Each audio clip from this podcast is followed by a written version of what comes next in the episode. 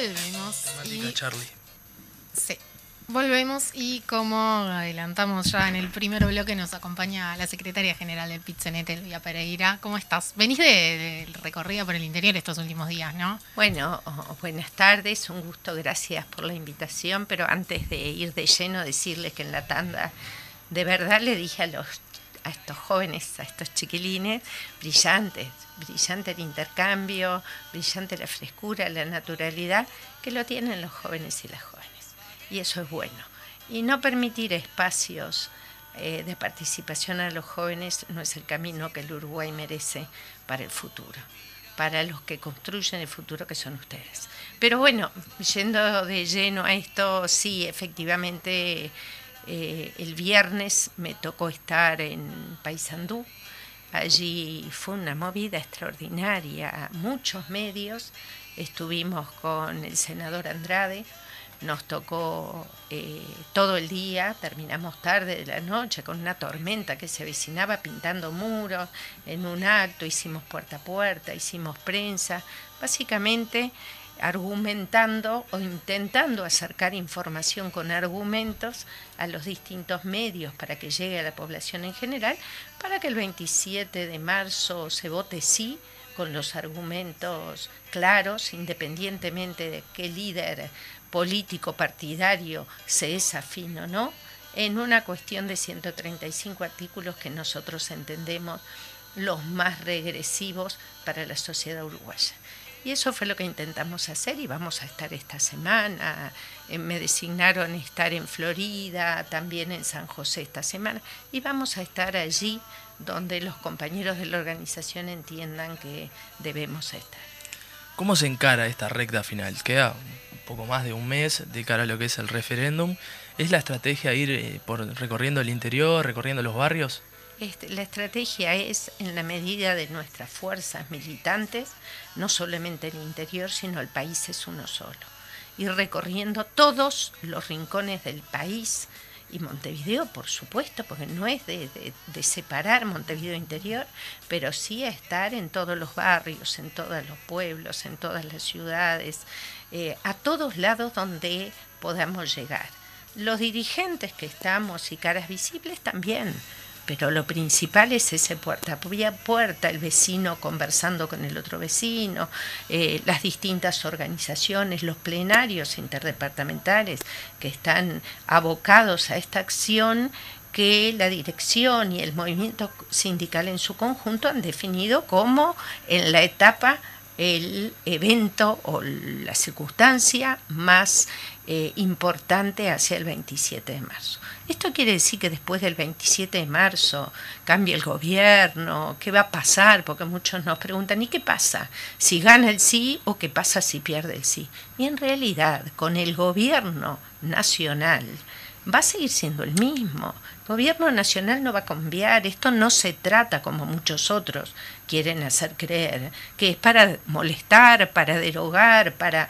No, señor, esto se trata de una ley de urgente consideración contra todos los expertos que plantearon que no es este camino, si bien es constitucional, no es este camino el que un, un país como el nuestro, democrático, se da para discutir los temas. Hay que tener tiempos y esos tiempos no se dieron. No es cierto que media hora o 15 minutos en el Parlamento, como lo tuvimos algunos gremios, por ejemplo el de educación, con 34 artículos que son totalmente regresivos para una educación que tiene, eh, bueno, pensando en educación primaria, 100 años de historia. Se pueda dar eh, argumentos contundentes en 15 minutos, media hora a lo sumo. Por lo cual, para nosotros el Uruguay debe darse estas instancias de intercambio, de argumentos, de conocimiento de la ley. Porque hasta hace escaso un año, cuando salimos a juntar las firmas, la población, la ciudadanía, más allá de la pandemia, no sabía de lo que estábamos hablando. No sabía qué significaba juntar firmas, para qué. Era lo primero que nos preguntaban. ¿Para qué? ¿Qué hago con estas firmas? ¿Con esto derogo algo? No, con esto permitís que se dé esto que hoy estamos haciendo. Y es informar y que la población, ya informada y con argumentos, defienda sus propios derechos, defienda aquellos derechos que en 135 artículos consideramos que son retrocesos reales para la ciudadanía uruguaya. Y esto hay que conversarlo, y esto hay que debatirlo, y esto hay que dialogarlo con argumentos, y para eso se necesitan tiempos. En diciembre, la mesa representativa del PIT-CNT definió paro general para el próximo 8 de marzo y la de la semana pasada definió algunas estrategias en el marco también de, de la campaña del sí, cómo se va a estar desarrollando la militancia ese día. Efectivamente, y señalar la mesa de diciembre tiene su antecedente en el decimocuarto Congreso. Allí en el Congreso de la Central habíamos definido que la primera mesa, con la nueva dirección, porque sabrán eh, oyentes que la mesa representativa es la dirección de la Central entre Congreso y Congreso, y se definió un paro general nacional de 24 horas. Esto con un objetivo, y el objetivo es claro, eh, y tiene que ver con lo Mujer, Día Internacional de la Mujer Trabajadora. Ese es el marco de, las, del día 8 de marzo. Eso no hay variaciones sobre eso, no hay ninguna cuestión que quiera eh, de alguna fe, forma omnibular o oscurecer lo que es el papel de la mujer, reivindicaciones históricas que todavía no hemos logrado como mujeres, tanto de ocupar espacios de poder como también la mujer dentro del ámbito laboral y dentro de lo que son la, la sociedad en general, ese es el punto y el objetivo número uno de nuestro paro general nacional. Y por supuesto que si hay una acción resuelta como principal medida, principal punto de acción, que es el referéndum el 27 de marzo, mal podría la organización sindical no visualizar cuántos derechos y qué derechos de las mujeres están siendo puestos en peligro con respecto a algunos de los artículos de la LUC. Uno y principal, transversalmente, hablamos de cuidados. Eh, querramos o no querramos, los cuidados aún quedan bajo eh, la responsabilidad de las mujeres. Entonces, si hay artículos de la ley que van en retroceso con respecto a esos derechos de las mujeres y los cuidados hacia los niños menores, hacia la obligatoriedad de los niños de tres años en una educación formal, ¿a quién van a impactar?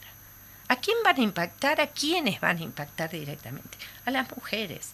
Entonces, pensar en un día tan importante como el Día Internacional de la Mujer Trabajadora y obviar o dejar de lado la instancia con esta resolución que tiene el, la, el de su principal acción es contribuir a que este referéndum sea así el 27 de marzo, y bueno, eh, nosotros entendemos que no debimos haberlo dejado por fuera, por eso este paro activo va a tener instancias todo el día de este intercambio, de esta información con respecto a los, al articulado que impacta fuertemente en la mujer y en la tardecita va a tener su marcha y nos vamos a unir a la marcha que unifica el objetivo común que tiene que ver con el derecho de las mujeres como mujeres en los distintos ámbitos y también dentro del ámbito laboral.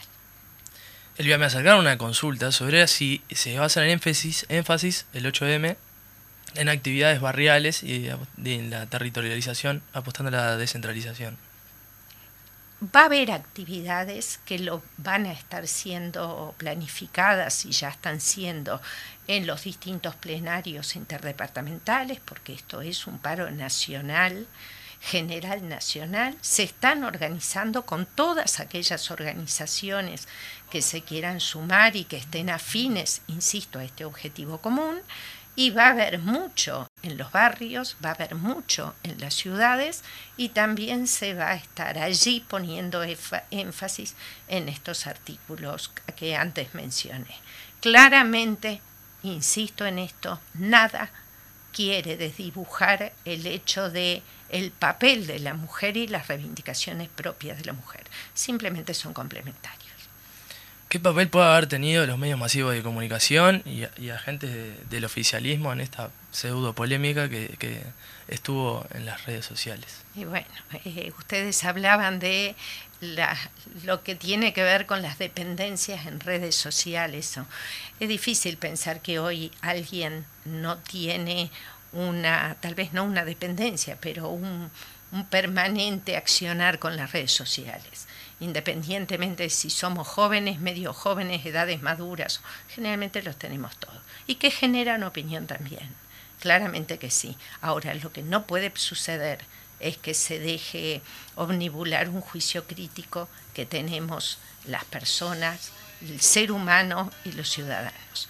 Claro que esto se jugó. Cualquier cosa que eh, pueda sonar con una disidencia o con una opinión contraria es malo.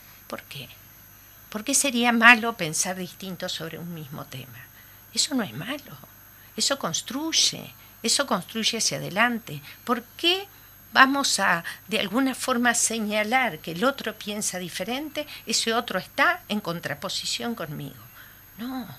Entonces, hay voces que la estrategia eh, de la central que ha tomado para este 8 de marzo, hay voces distintas y que, esté, y que tienen miradas distintas, es bienvenido, porque eso hay que construir hacia adelante, en algo que nos es común.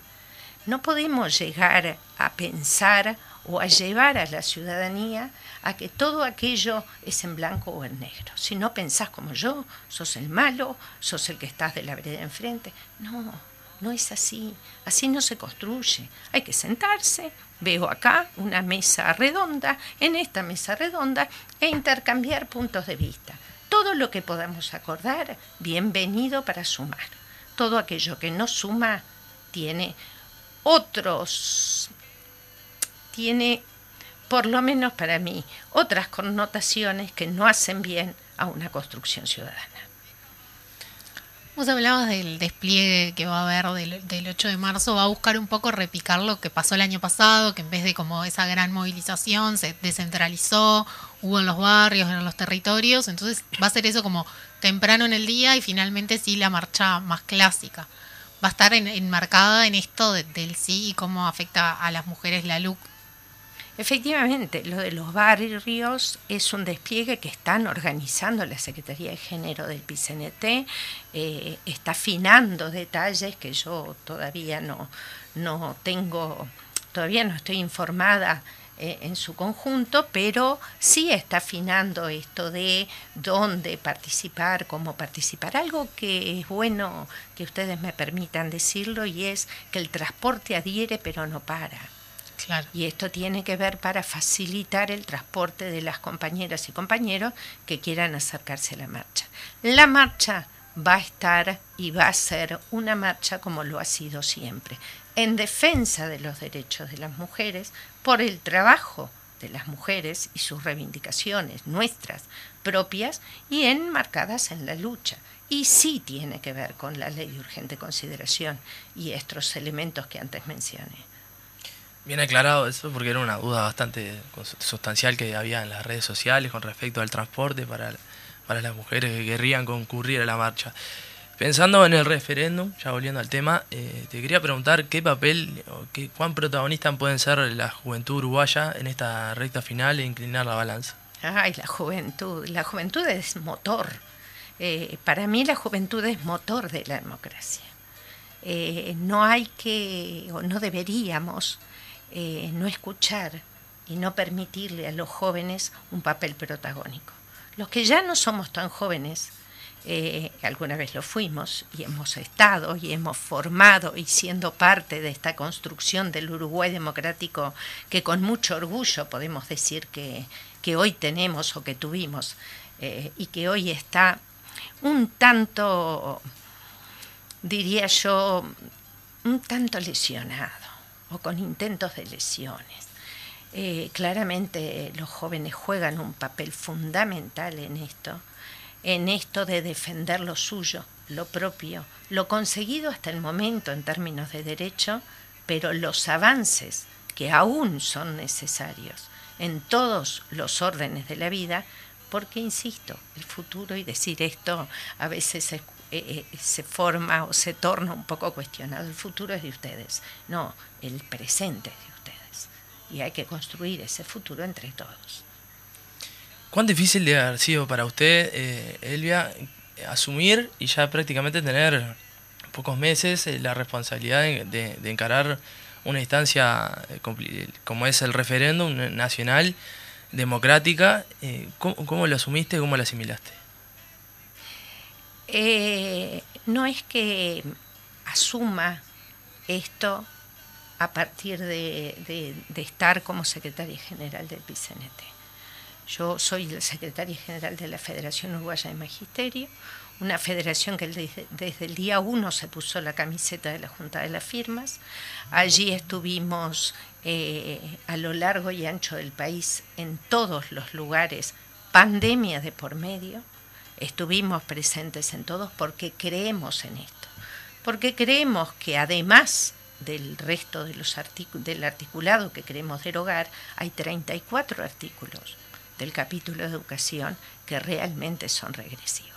Por lo cual es verdad que mi lugar hoy como secretaria general me exige una mirada mucho más amplia de todas, de toda la organización, que en principio y humildemente estoy aprendiendo.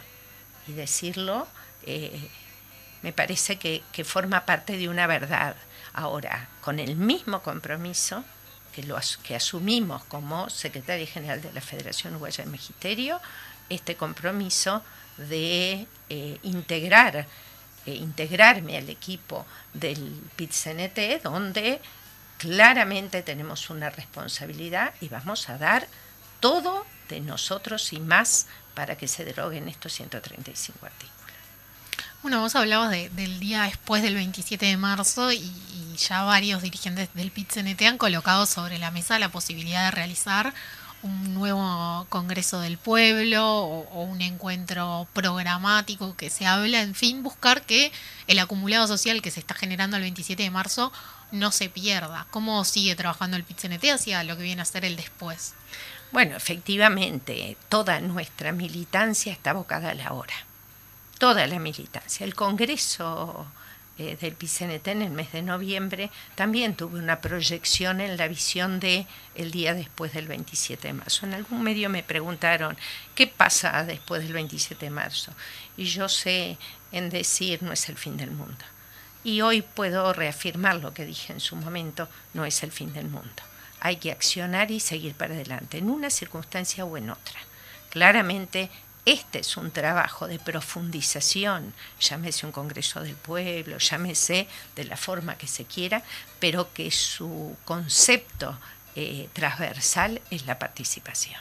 Y tiene que ser la participación, que es parte de esto lo que la ley de urgente consideración nos, eh, de alguna manera, nos limita. Bueno, eh, tremenda entrevista tuvimos con Elvia, nos disipó todas las dudas a mí y espero que a todas las oyentes y todos los oyentes. Estamos más que agradecidos y saludarte y, ojalá que no, siempre nos comprometemos con entrevistados y entrevistadas. A que, vuelvan. A que vuelvan, así que ojalá que sea una victoria. Por supuesto, con mucho gusto, cuando ustedes lo quieran. Bueno, estamos acá a la vuelta, ¿eh? Sí. Así que cuando quieran estamos a las órdenes, siempre que sea para aportar, en el acierto o en el error. Bien, y Pero siempre para aportar. Y antes de ir a la tanda, informar que este fin de semana hay una movida grande de jóvenes por el sí, donde la idea es que, bueno, este fin de, fin de semana las jóvenes uruguayas marquemos nuestra presencia y nuestra posición. Si se sale fuerte, es la consigna, y toda quien ya que se quiera sumar puede escribirle a las redes de Jóvenes por el Sí y van a estar ahí teniendo más información. Hay teléfonos de contacto. También, ahí en las redes de Jóvenes por el Sí tienen todo. Sí, sigo estando en el grupo WhatsApp 2. Ah, sí, ya contaste la semana pasada por eso sigo estando. No pasó nada no hubo cambios. Bueno, un nuevo agradecimiento a, a Elia. Vamos a la tanda musical y se viene la columna de Mari.